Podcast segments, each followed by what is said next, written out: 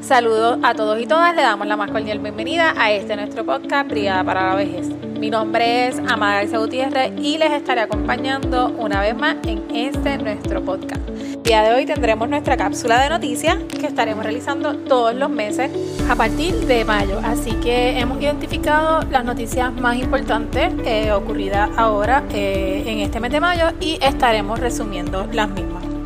Como primera de ellas tenemos la entrada de Luma para manejar el sistema eléctrico de nuestro país a partir del primero de junio. Algunas de las noticias que se resaltaron en el mes de mayo fue la solicitud de relevo de responsabilidad que la agencia solicitó, el cual fue denegado.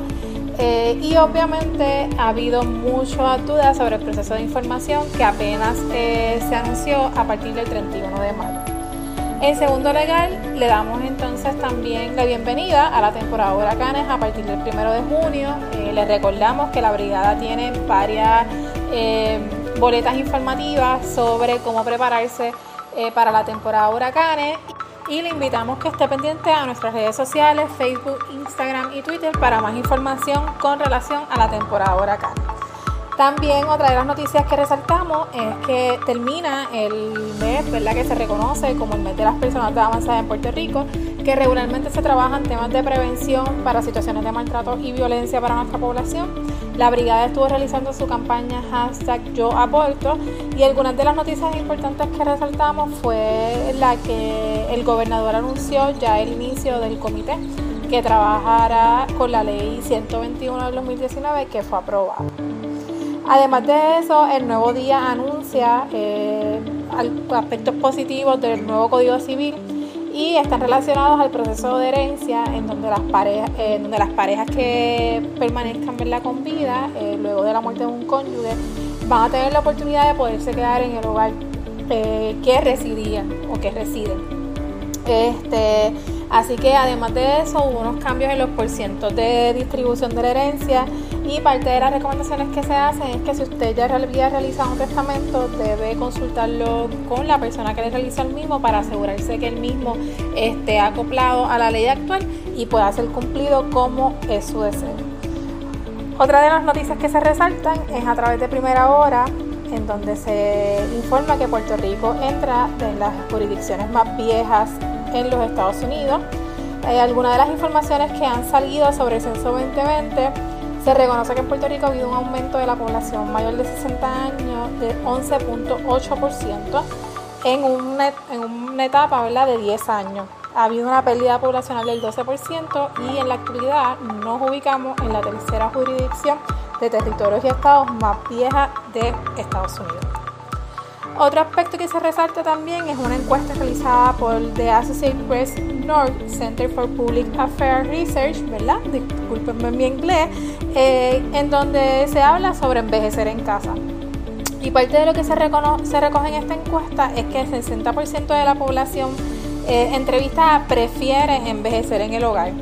Eh, además de eso, ¿verdad? Se indica que prefieren recibir servicios eh, ya sea de cuidado o de apoyo dentro de la vivienda. Así que yo creo que es una invitación para comenzar a trabajar con un cambio de enfoque de cómo trabajamos y cómo pensamos la población vieja en el país. Otra de las noticias que se resaltan es una solicitud para reportar a aquellas personas que han sido vacunadas dentro de los hogares de larga duración en donde está, se ubica nuestra gente vieja.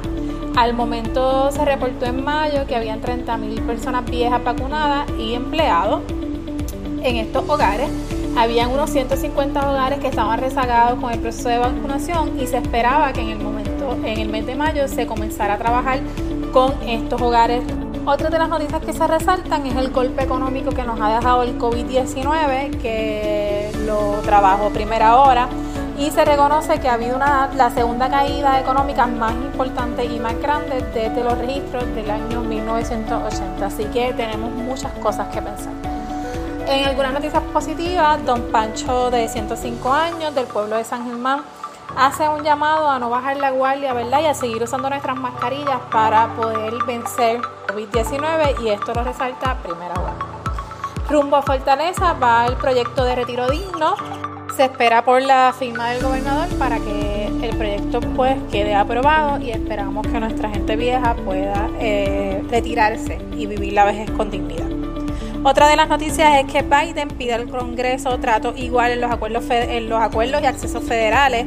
Eh, esto es una muy buena noticia, así que esperemos que el seguro social suplementario también sea considerado dentro de la isla y así pues recibir un trato igual como ciudadanos de los Estados Unidos.